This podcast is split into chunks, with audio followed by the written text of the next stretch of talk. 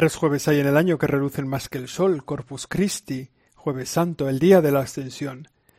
Bueno, ya dijimos que este refrán había decaído un poco, ¿no? Porque el día de la ascensión ya se pasó al domingo siguiente y también el día del Corpus Christi se pasó al domingo después de la Trinidad, después de celebrar la Trinidad. Todavía hay lugares que resisten fuertes en la fe a celebrar esta fiesta el jueves santo, Toledo, Granada, aunque es una fiesta que en muchos otros lugares se celebra el domingo. Hoy hablamos de esta fiesta del Corpus Christi, qué es, qué significa, qué tiene en su corazón y cómo cambia nuestra vida cristiana. Esto es Siempre Aprendiendo, es el episodio número 33. Yo soy José Chovera. Aquí empezamos. Siempre aprendiendo. Siempre aprendiendo. Con José Chovera. Y empezamos por hablar de la fiesta del Corpus Christi, que tiene una historia muy bonita, pero que para conocerla bien tenemos que ir al origen. ¿Qué es la fiesta del Corpus Christi? ¿Qué significa el Corpus Christi? ¿De qué estamos hablando? Fijaos, decíamos que la Trinidad es el misterio central de la vida cristiana. Pues el Corpus Christi es el otro gran misterio, es el misterio de la Eucaristía. ¿Qué es la Eucaristía? ¿Cómo se hace presente Jesucristo en la Eucaristía?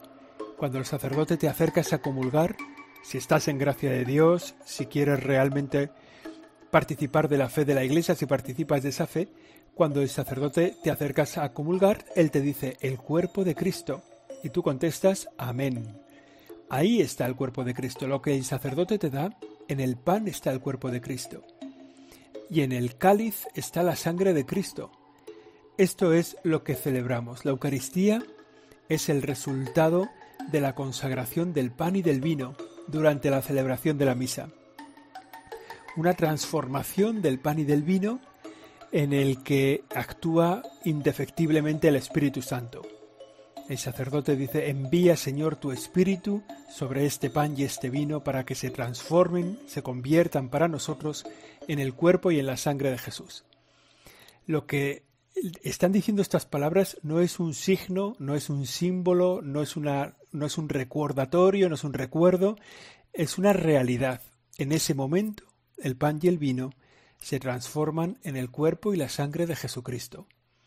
Esto es muy importante porque lo que está pasando en la Eucaristía es que se renueva mística y sacramentalmente el sacrificio de Jesucristo en la cruz. Por eso hay veces que decimos, ¿cuántas misas se celebran en esta parroquia? Pues hay, se celebran tres misas al día o cuatro misas al día, y es un error. La Eucaristía es sólo una. La Eucaristía es el sacrificio de Jesucristo en la cruz, que tuvo lugar en un tiempo concreto de la historia hace casi dos mil años, y que se renueva sin, incruentamente, se dice, sin sangre, ¿no? se renueva en cada celebración de la Eucaristía. Por eso hay una cosa que a mí me, cuando, cuando la aprendí me hizo como, bueno, me hizo gracia, me hizo pensar, ¿no? Cuando diez sacerdotes están concelebrando la misa, ¿cuántas misas se celebran? ¿Se celebran diez misas o se celebra una? Pues se celebra la única misa. Cada sacerdote celebra su misa y en el fondo se celebra una sola misa, la única misa, la Eucaristía, el sacrificio de Jesucristo en la cruz. De alguna forma lo que hace es se renueva ese sacrificio sacramentalmente con ese valor de Jesucristo que se ofrece por vosotros y por muchos para el perdón de los pecados, que ese es el sentido de la Eucaristía. Y entonces en la Eucaristía, en el pan y el vino, se hace presente de, de manera real, personalmente presente, en el pan y en el vino que el sacerdote está consagrando, se hace presente Jesucristo, el Rey del universo, el Salvador, el Verbo de Dios encarnado, ahí se hace presente Jesucristo. Por tanto, esa presencia de Jesucristo en el pan y en el vino no es una presencia simbólica, es una presencia real. Hay una palabra complicada de decir, pero que expresa bien lo que se quiere decir. Esto se llama el misterio de la transustanciación. Transustanciación. O sea, se ha cambiado, se ha transformado la sustancia. O sea, lo que cambia es la sustancia del pan y del vino, mientras que los accidentes, el color, el sabor, la forma que tienen, permanecen iguales. Es una forma de explicar, a lo mejor un poco filosófica, pero que vale la pena darle una vuelta, ¿no? Decimos que la realidad tiene una sustancia, cualquier realidad tiene una sustancia y una forma. Si, si vemos un árbol, decimos que tiene una sustancia de árbol y una forma de árbol, de forma que se hace reconocible. Imaginaos que una realidad que es un árbol se cambiara la sustancia y se mantuviera la forma. Tendría hojas, tendría ramas, tendría la forma de un árbol, eh, parecería lo mismo, el mismo color, y sin embargo su sustancia habría cambiado.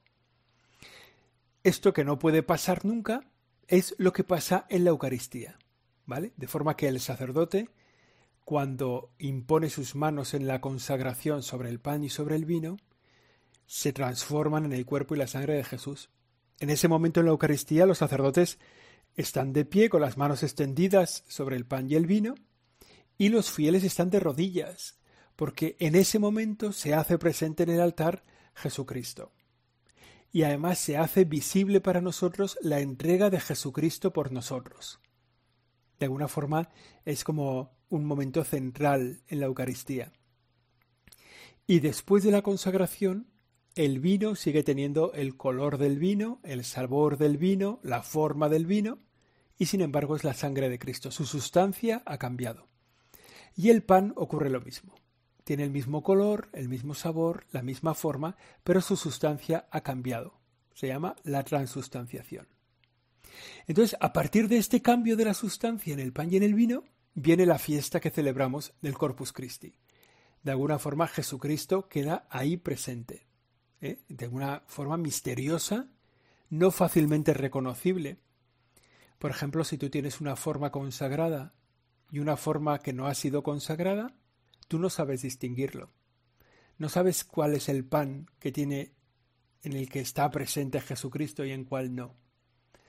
De alguna forma, los accidentes, la forma, el sabor, lo que entra por los sentidos, pues no cambian, no se sabe cuál es uno y cuál es otro pero su sustancia es distinta. Y esto es muy importante ¿por qué? porque cuando empezó, cuando se empezó a celebrar la Eucaristía, el punto de partida es la celebración de la última cena. Jesucristo toma el pan y el vino y lo consagra y lo ofrece a los apóstoles que están ahí presentes. Y termina diciéndoles, haced esto en memoria mía. Este es mi pan que se entrega por nosotros, esta es la sangre de la alianza nueva y eterna que se entrega por vosotros y acaba diciendo, haced esto en memoria mía. De alguna forma, en la última cena se hizo presente el misterio de la Eucaristía que se celebraría realmente en la cruz de Jesucristo, en su pasión, muerte, en su pasión y muerte, en su muerte en la cruz. Por tanto, ese misterio de la Eucaristía se hace presente en la celebración de todos los apóstoles y de los sucesores de los apóstoles. ¿Vale? Por tanto, ¿qué es la Eucaristía? La Eucaristía es el cuerpo y la sangre de Jesucristo presentes en el pan y en el vino después de la consagración, en la que se ha celebrado el sacrificio de la cruz de manera incruenta. Esa es la Eucaristía. Jesús real y personalmente presente en el pan y en el vino que el sacerdote consagrado.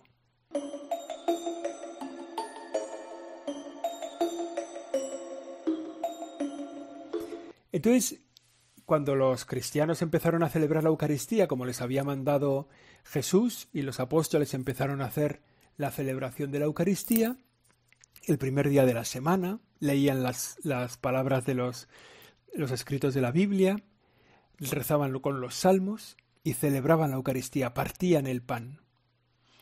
Esa celebración de la Eucaristía, muy pronto, la Eucaristía se empezó a llevar a los enfermos. De forma que había personas en la comunidad encargadas de coger un fragmento del pan y llevarla a los enfermos. Tenían como ese ministerio, que Jesucristo fuera recibido por los enfermos de la comunidad que no habían podido participar de la Eucaristía. Tenemos la historia de San Tarsicio, ¿no? Este mártir de la Eucaristía, que era un joven de la comunidad cristiana encargado de llevar la comunión a los enfermos y que fue descubierto por un grupo de romanos que le intentaron violentar las sagradas especies que él llevaba. Consciente de que era Jesucristo lo que llevaba entre sus manos, se negó y por eso fue martirizado.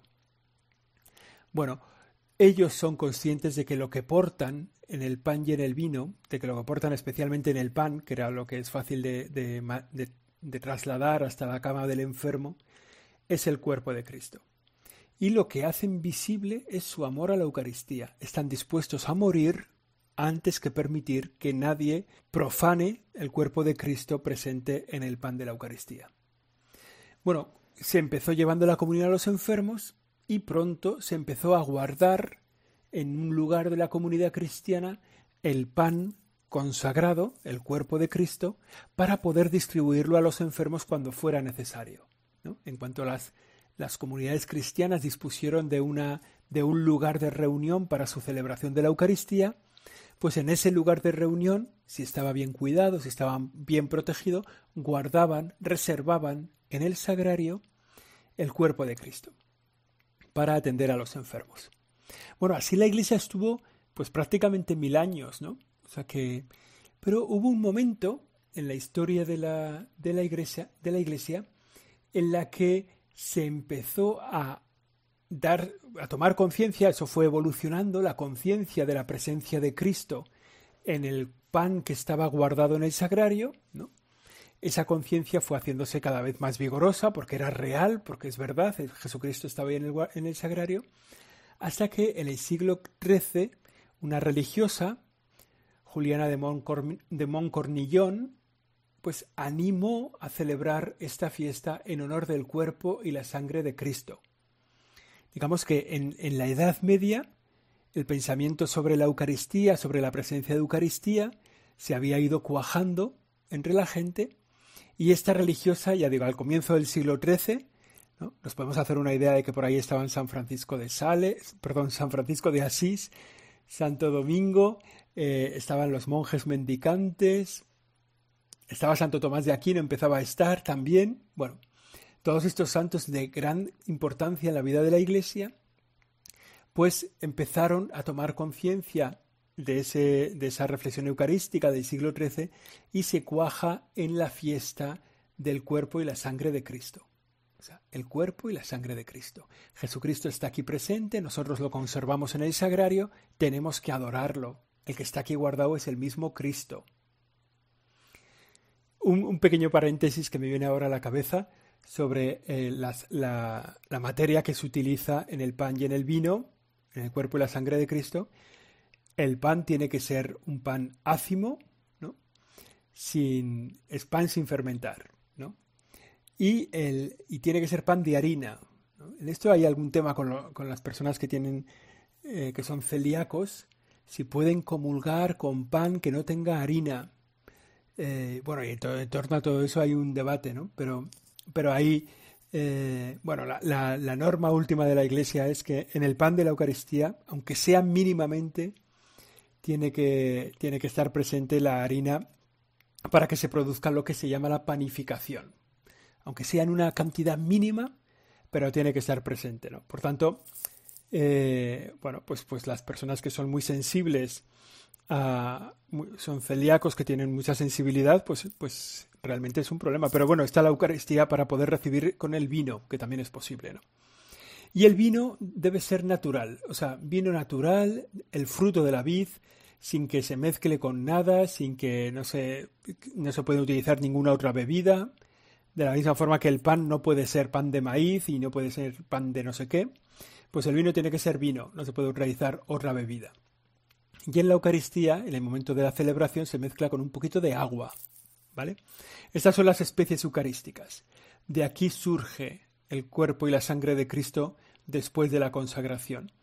Y, como digo, en la historia se fue cogiendo conciencia de esa fiesta tan importante y entonces acabó celebrándose. ¿no? En el siglo XIII, como digo, Juliana de Cornillón empieza a darle importancia a esta celebración. Después eh, en, el, en, el, siglo, eh, también en este siglo XIII, había, o sea, se había cogido conciencia de esa importancia, como digo, de la presencia de Cristo y en el momento de la celebración, la hostia consagrada, el sacerdote la levantaba y la mostraba al pueblo. Un signo que todavía se sigue haciendo, ¿no? Cuando vamos a misa, el sacerdote en el momento de la consagración, después de consagrar el pan, lo muestra a la gente, ¿no? Se lo enseña. Esto comenzó en Bélgica, ahí también a mitad del siglo XIII más o menos. En esos años también, un poco más tarde, tuvo lugar un hecho milagroso en torno a la hostia consagrada, un hecho milagroso, lo que se llaman milagros eucarísticos. En torno a la Eucaristía ha habido en varios lugares un milagro de, que se ha hecho visible la presencia real de Cristo en el pan y en el vino. En, en Bolsena, en Italia, durante una celebración de la Eucaristía, la hostia consagrada comenzó a sangrar y se empapó el corporal donde se estaba celebrando la misa y quedó la mancha en el altar y a la vuelta de los siglos eso se sigue contemplando como un misterio eucarístico, como un milagro de la Eucaristía. Lo mismo ocurrió con los corporales de Daroca, el, milagro eucarístico de Lanchano, en muchísimos sitios, bueno, en muchos, en muchísimos, bueno, pues en muchos, ¿no? Podemos decir que ha tenido lugar una manifestación eh, milagrosa de la presencia de Cristo en la Eucaristía. Bueno, esto hecho, este hecho de Bolsena, que fue muy difundido, llevó al Papa en aquel momento, en el siglo, mediados del siglo XIII, a instituir la fiesta del Corpus Christi. Y entonces le pidió a Santo Tomás de Aquino que preparase los textos litúrgicos de esta fiesta. Bueno, pues fijaos, los textos que escribió Santo Tomás son los textos que se siguen cantando hoy cuando se celebra el Corpus Christi. O sea que yo, que yo creo que más o menos todos los tenemos el Lingua, el Laudación, el Panis Angelicus, el Adoro te devote. Bueno, pues todos estos cánticos, himnos en torno al misterio de la Eucaristía, que, que además son muy buenos desde el punto de vista artístico o estético, pero también desde el punto de vista teológico. Tienen mucha fineza, ¿no? Están muy, muy bien puestos. Pues son obra, vienen de la mano de Santo Tomás de Aquino. O sea que, como digo, ¿no? Esa conciencia de la presencia eucarística de Cristo fue evolucionando con los siglos. Esta religiosa pidió que se celebrara esta fiesta. Después hubo aquel milagro. Después eh, el Papa organizó la fiesta y se compusieron los himnos litúrgicos. Todo esto fue pasando en el siglo XIII. Luego empezó a ver la procesión del, del corpus dentro de los templos. Al siglo siguiente ya se cogía la Eucaristía, el cuerpo de Cristo, y hacía una procesión por dentro de los templos. Se empezó a celebrar la octava del Corpus, con una exposición del Santísimo Sacramento, ¿no? Se ponía el Corpus Christi, el cuerpo de Cristo, se ponía en una custodia, como se sigue haciendo todavía hoy, ¿no? Para la adoración de los fieles. Muchísimas iglesias hoy, especialmente el jueves, que es un poco el día eucarístico, se pone a Jesucristo encima del altar. Y así fue evolucionando esta fiesta del Corpus Christi, ¿no? la exposición del Santísimo Sacramento, la octava del Corpus. En el siglo XV empieza la procesión del Corpus por las calles de Roma, ¿no? con el Papa que va, van, empezando las custodias, los carros triunfantes, ¿no? Bueno, esto es, eh, digamos, lo que celebramos este, este domingo, la fiesta del Corpus Christi, esa presencia real de Cristo. Claro, a veces nos puede pasar que nos quedemos en la parafernalia y no vayamos a lo concreto. ¿Qué significa la fiesta? Bueno, es un momento de la presencia de Cristo, es muy valioso, pero ¿qué significa esta fiesta? Bueno, pues la fiesta del Corpus Christi necesariamente cambia nuestra vida. O sea, la presencia de Jesucristo en el sagrario cambia la vida del que tiene fe. Porque es totalmente distinto una presencia de Cristo constante y cercana a nosotros que una ausencia de Cristo. O sea, la presencia de Cristo es una experiencia personal e íntima. Ahí está el Señor. En el sagrario está el Señor. En la custodia está el Señor. Y por tanto, es posible el encuentro con una persona a la que se ama. O sea, la persona de Jesucristo realmente presente en la Eucaristía te la puedes encontrar, hablar con ella, tener una relación personal con ella. Por tanto, sobre este tema, eh, esto lo cambia todo, ¿no? El trato con el Señor se debe traslucir en nuestra vida. O sea, es, un encuentro íntimo con el Señor, es un encuentro trascendente, porque nos tiene que mover a, a nunca dejarle solo, a pensar que el Señor nos está esperando en el sagrario, a tener conciencia de su presencia, que cambia nuestro comportamiento. Si yo paso al lado de una iglesia y sé que ahí está el Señor, ¿paso sin saludarle? ¿Paso sin entrar? A lo mejor tengo prisa, tengo cosas que hacer, pero me doy cuenta de que ahí está Dios. Y le digo, si ahí estuviera mi madre, ¿no entraría a saludarle? Si yo voy por la calle y sé que mi madre está en el supermercado ahí mismo y hace un día que no la veo y tal, ¿no entro a decirle, hola mamá, ¿qué tal? Jesucristo está presente en cada sagrario, en cada iglesia. Saludarle al entrar y salir de, una casa donde haya un sagrario. Entrar a visitarlo en una iglesia. Elevar la mirada al menos, ¿no? Cuando pasamos al lado de una iglesia. Los, son lugares de la presencia viva de Jesucristo. Bueno, pues esto es lo que nosotros celebramos en esta fiesta del Corpus Christi, que tiene una historia, tiene una tradición, pero ahora es el momento de hacerlo personal. ¿Qué trato tienes tú con Jesucristo? ¿Cuánto le hablas? ¿Cuánto le saludas? ¿Cuánto buscas encontrarte con Él? ¿Cuánto buscas saludarle y hacerte hacer su vida vida en ti? El Señor nos está esperando con ansias para dársenos como alimento, ¿no? ¿Somos conscientes de esto, de que el Señor nos está esperando? ¿Somos conscientes de que el Señor nos ve pasar por la puerta de la iglesia y dice, ahí va un hijo mío?